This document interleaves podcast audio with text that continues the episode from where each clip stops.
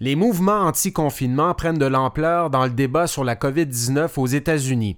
Michelle Obama sera-t-elle colistière de Joe Biden? Et on joue une petite partie de bingo des valeurs américaines en regardant le documentaire sur les Bulls de Chicago, The Last Dance.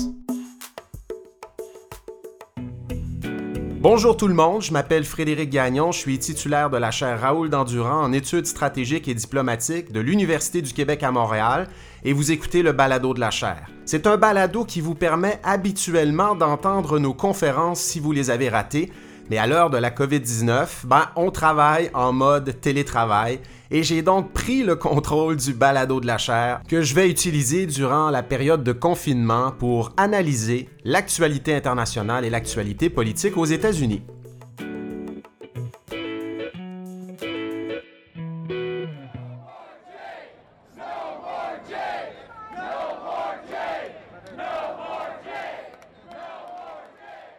Sacrifions les faibles, Jésus est mon vaccin, vivre libre ou mourir, laissez-nous travailler, abat la tyrannie. Écoutez, je suis pas en train de me lancer en campagne électorale, il s'agit plutôt des slogans qu'on pouvait lire sur les pancartes des Américains et Américaines qui ont participé à des manifestations anti-confinement dans au moins cinq États américains le week-end dernier.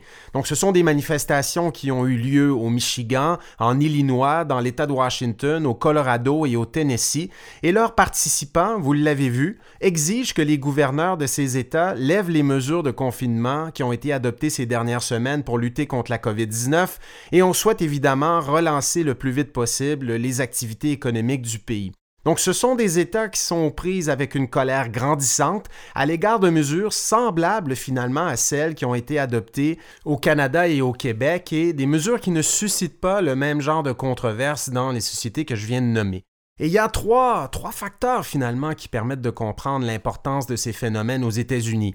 Le premier, c'est le facteur identitaire. Dans une édition précédente de ce balado, on avait vu que certains traits de l'identité nationale américaine, dont l'attachement des Américains à leurs libertés individuelles ou encore leur allergie particulièrement prononcée aux interventions de l'État dans leur vie privée, ben, ce sont des facteurs utiles pour comprendre pourquoi la mise en œuvre de mesures de confinement a été plus lente aux États-Unis qu'au Canada Et au Québec, par exemple. Et pourquoi ces mesures-là ont rencontré plus de résistance chez nos voisins américains?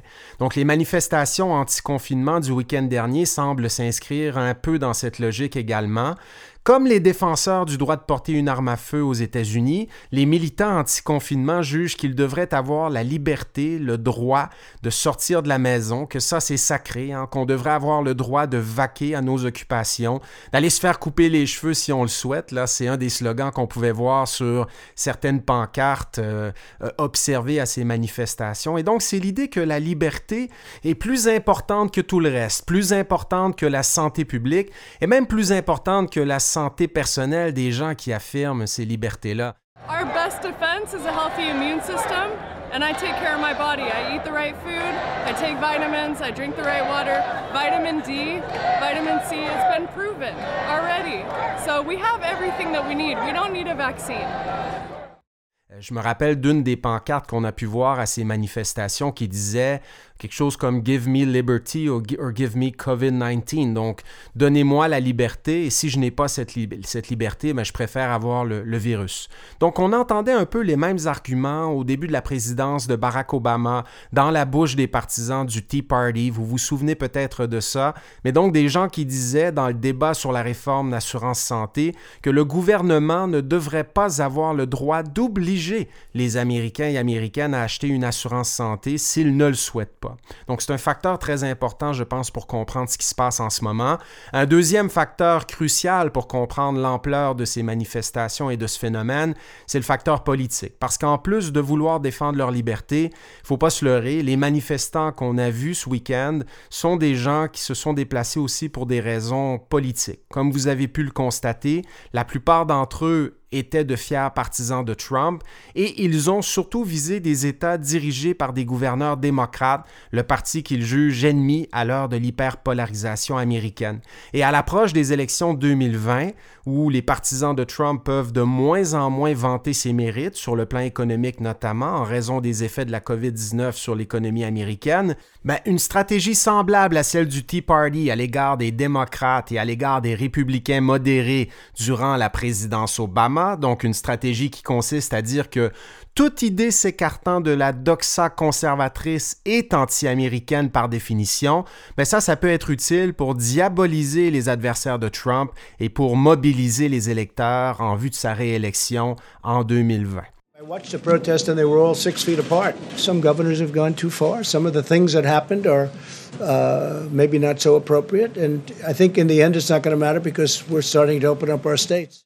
Le troisième facteur, évidemment, dont on doit tenir compte pour expliquer l'ampleur du phénomène des manifestations anti-confinement aux États-Unis, ben, c'est ce que j'appellerais le facteur Trump. Fidèle à lui-même, le président a ajouté son grain de sel ces derniers jours en y allant de gazouillis sur son compte Twitter, euh, qui était susceptible, évidemment, d'encourager les manifestants en question à lutter contre les gouverneurs d'État qui ne pensent pas comme lui.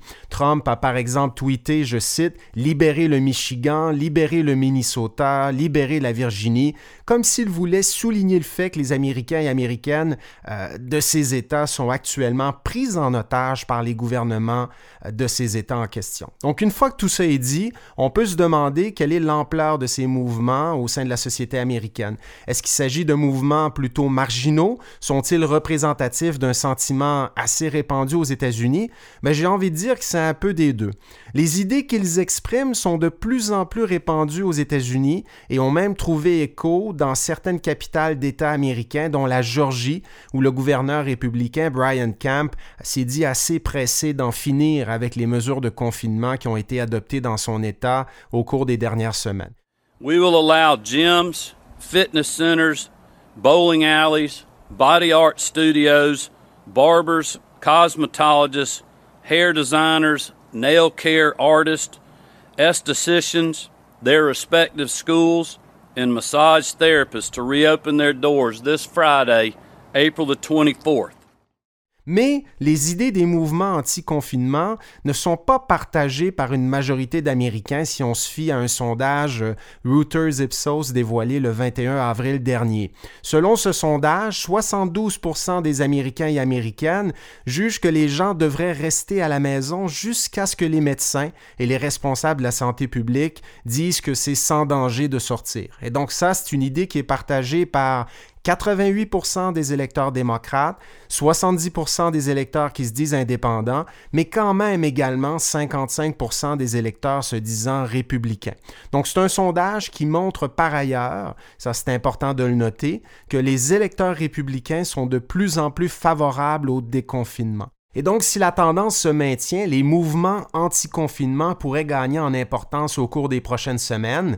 Et en vue de l'élection 2020, Joe Biden et les démocrates auront donc deux choix, deux types d'attitudes possibles à l'égard de ces mouvements. Le premier serait de faire un peu comme Hillary Clinton l'a fait en 2016, c'est-à-dire de négliger l'importance de ces voix ou encore de ridiculiser ces individus en disant qu'ils sont plutôt niais ou pour employer une expression utilisée par Clinton en 2016, utiliser le mot deplorables pour les décrire. You could put half of Trump supporters into what I call the basket of deplorables.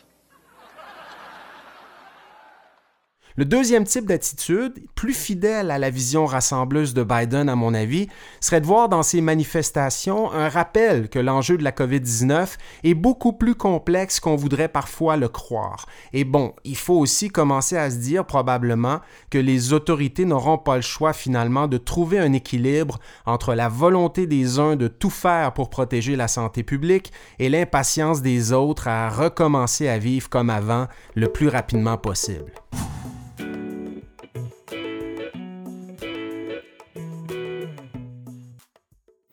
Est-ce que Michelle Obama pourrait être la colistière du candidat démocrate à l'élection présidentielle de 2020, j'ai nommé Joe Biden? C'est une question que plusieurs se posent suite à une entrevue que le candidat démocrate à la présidentielle a accordée à un média de Pittsburgh cette semaine.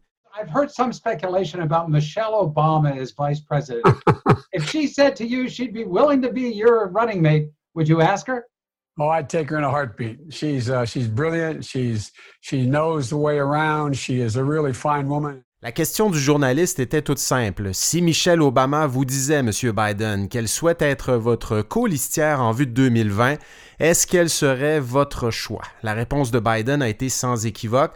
Je cite, Je dirais oui sur le champ, elle est brillante, elle serait tout à fait à sa place à ce poste. C'est vraiment une femme bien, les Obama sont de grands amis. Si on se fie au sondage, ben Michelle Obama serait effectivement une candidature de choix pour le ticket démocrate en vue de 2020. Un sondage The Economist YouGov mené à la mi-avril 2020 montrait par exemple que 78% des électeurs démocrates ont une opinion très favorable d'elle contre seulement 40% pour Joe Biden. C'est un sondage qui démontrait par ailleurs que le choix de Michelle Obama comme candidate à la vice-présidence aiderait sans doute Joe Biden à unifier davantage les électeurs démocrates et à courtiser les partisans de Bernie Sanders en vue de l'élection générale.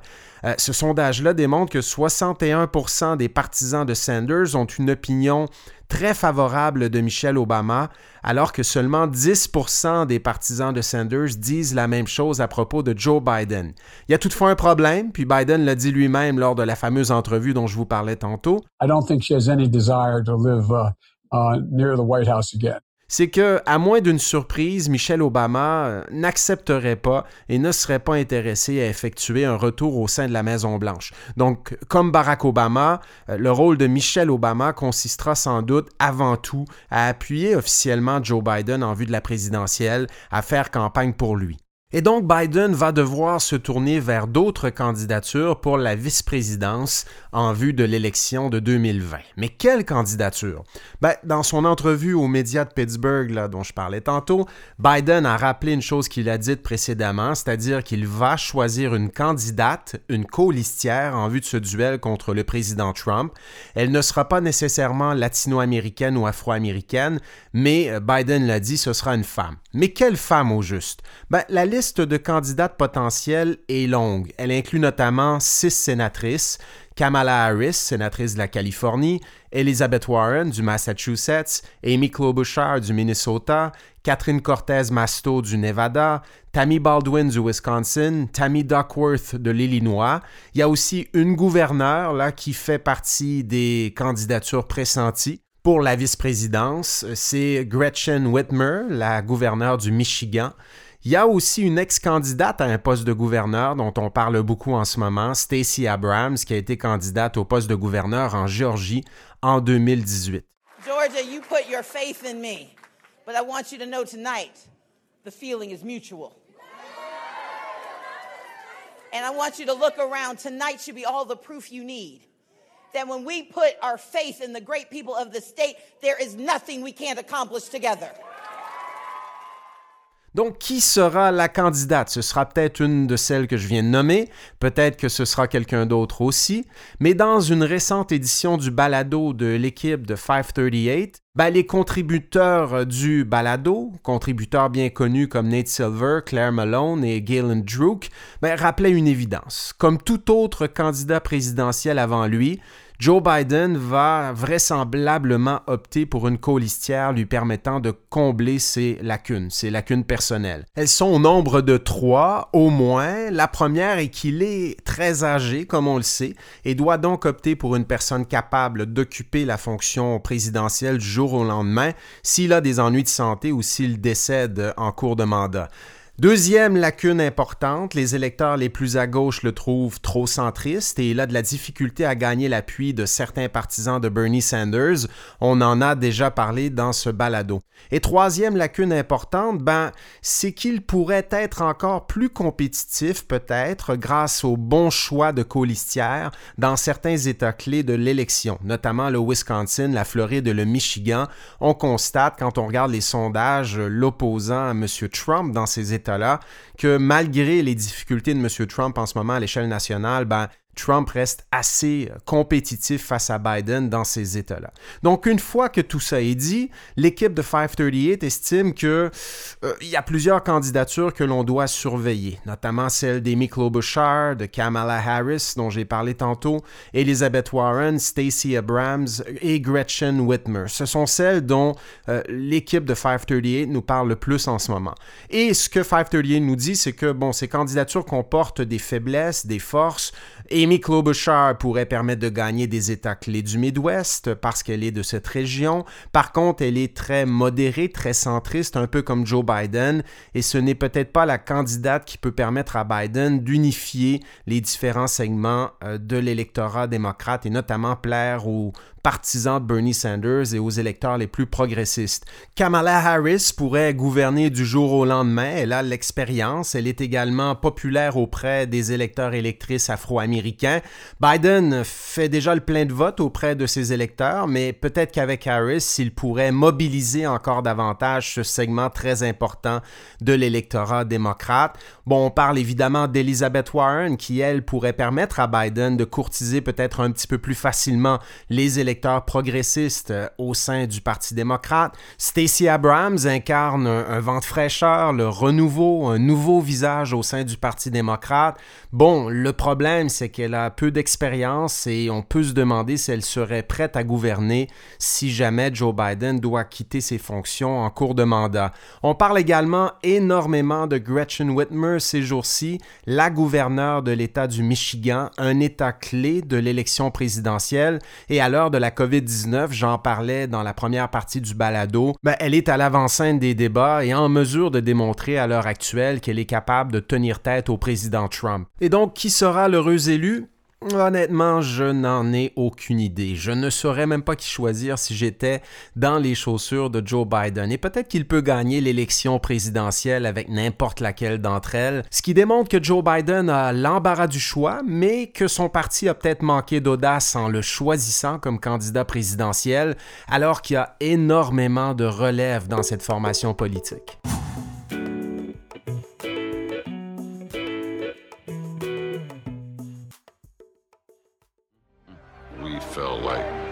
We were the greatest team ever. You have to wonder why Michael Jordan, who is surely the most popular player in our time, would be, in effect, driven out of professional basketball. We're entitled to defend what we have until we lose it.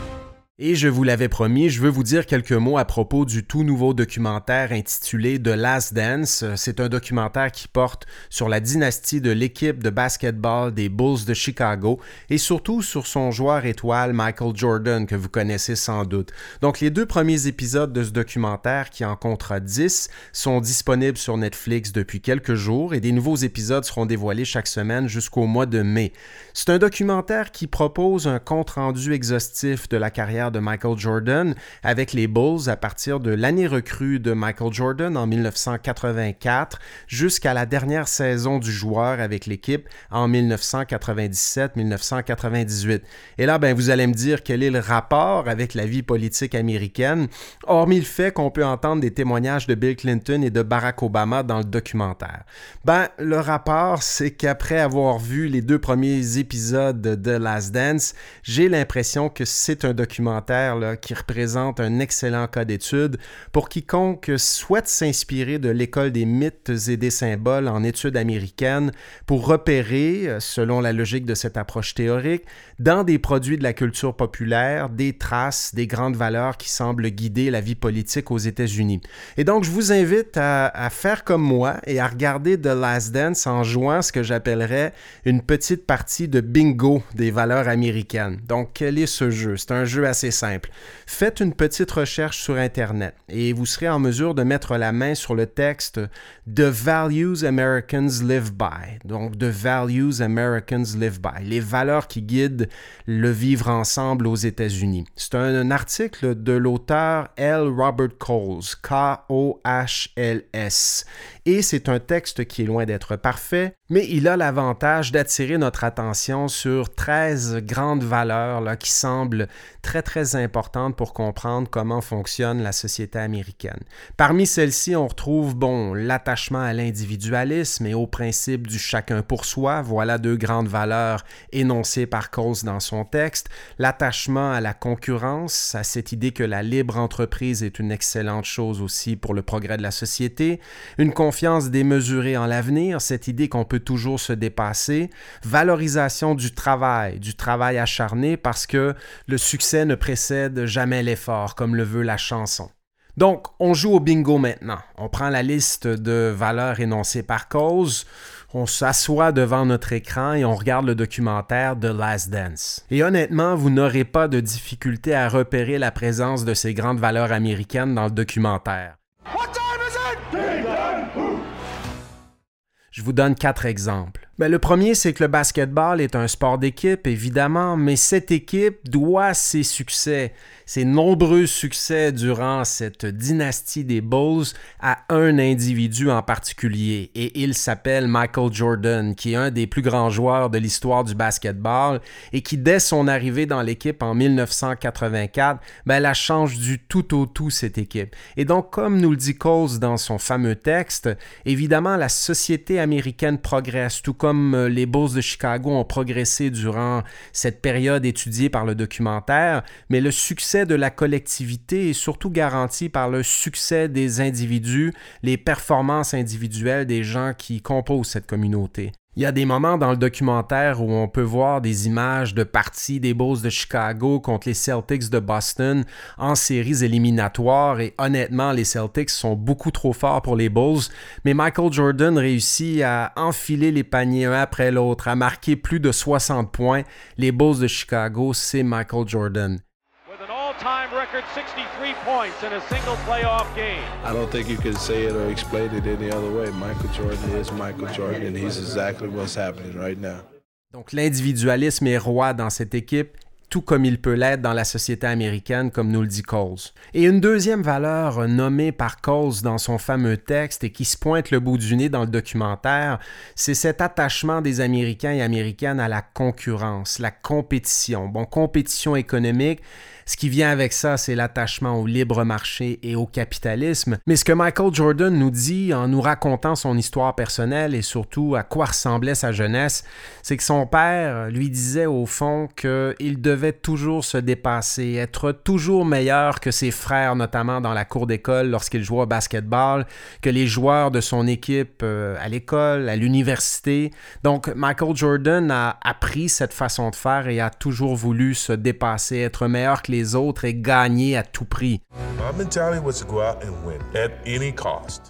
Et Michael Jordan lie ce désir de gagner à une troisième grande valeur de la nation américaine nommée par cause dans son texte, et c'est l'importance du travail acharné. Et Michael Jordan nous le dit, j'ai eu du succès parce que j'ai passé des heures et des heures et des heures et des heures sur le terrain de basketball à tenter de parfaire mes techniques, hein, d'améliorer mon tir, d'être euh, plus fort, sauter toujours plus haut. Et grâce à cet effort, Michael Jordan a été le meilleur partout où il a joué. Et ça lui donne, c'est la quatrième grande valeur euh, dont je voulais parler et dont Coles nous parle également dans son texte, ça lui donne une confiance démesurée en l'avenir qui est typiquement américaine selon Coles. I never feared about my skills, you know, because I put in the work. Et cette confiance démesurée en l'avenir, ben, on peut l'apercevoir dans le deuxième épisode du documentaire surtout, où euh, durant les premiers jalons de la saison 1997-1998, qui sera la dernière saison de Michael Jordan avec les Bulls de Chicago, ben, ça va pas très bien en début de saison. Les Bulls perdent plusieurs parties euh, de suite. Ils ont perdu les services de Scottie Pippen, qui est le deuxième pilier de cette équipe après Michael Jordan. Bon, je vous raconte pas le reste de l'histoire, vous regarderez le documentaire, mais le dénouement de la saison 97-98 prouve encore une fois que la recette dont il nous parle dans le documentaire est à ses yeux la recette du succès, non seulement pour lui, pour une équipe de basketball comme les Bulls de Chicago, mais aussi pour la société américaine. Je vous remercie d'avoir écouté ce balado de la chaire. Si vous voulez nous poser vos questions, vous pouvez le faire sur les médias sociaux de la chaire Raoul Dandurand, sur Facebook, Twitter et Instagram, en utilisant le mot-clic Balado de la chaire. Je vous invite également à consulter notre site Internet si vous voulez rester à l'affût de nos activités au www.dendurant.ucam.ca. Et sur ce site Internet, vous pourrez aussi vous abonner à notre lettre d'info de la chaire. D'ici le balado de la semaine prochaine, on continue à surveiller l'évolution de la situation de la COVID-19 aux États-Unis. À l'international, évidemment, on s'intéressera aux effets des ennuis de santé de Kim Jong-un sur la relation entre M. Trump et la Corée du Nord. Et si vous cherchez une série télévisée de fiction portant sur la politique américaine, ben je vous invite à regarder The Plot Against America, une série dramatique diffusée sur les ondes de HBO, inspirée du roman de Philip Roth, et qui raconte l'histoire des États-Unis si euh, Franklin Delano Roosevelt avait perdu l'élection présidentielle de 1940 au profit d'un autre président plus favorable à l'Allemagne nazie à l'époque. Donc sur ce, je vous souhaite une bonne semaine, faites attention à vous et faites attention au virus.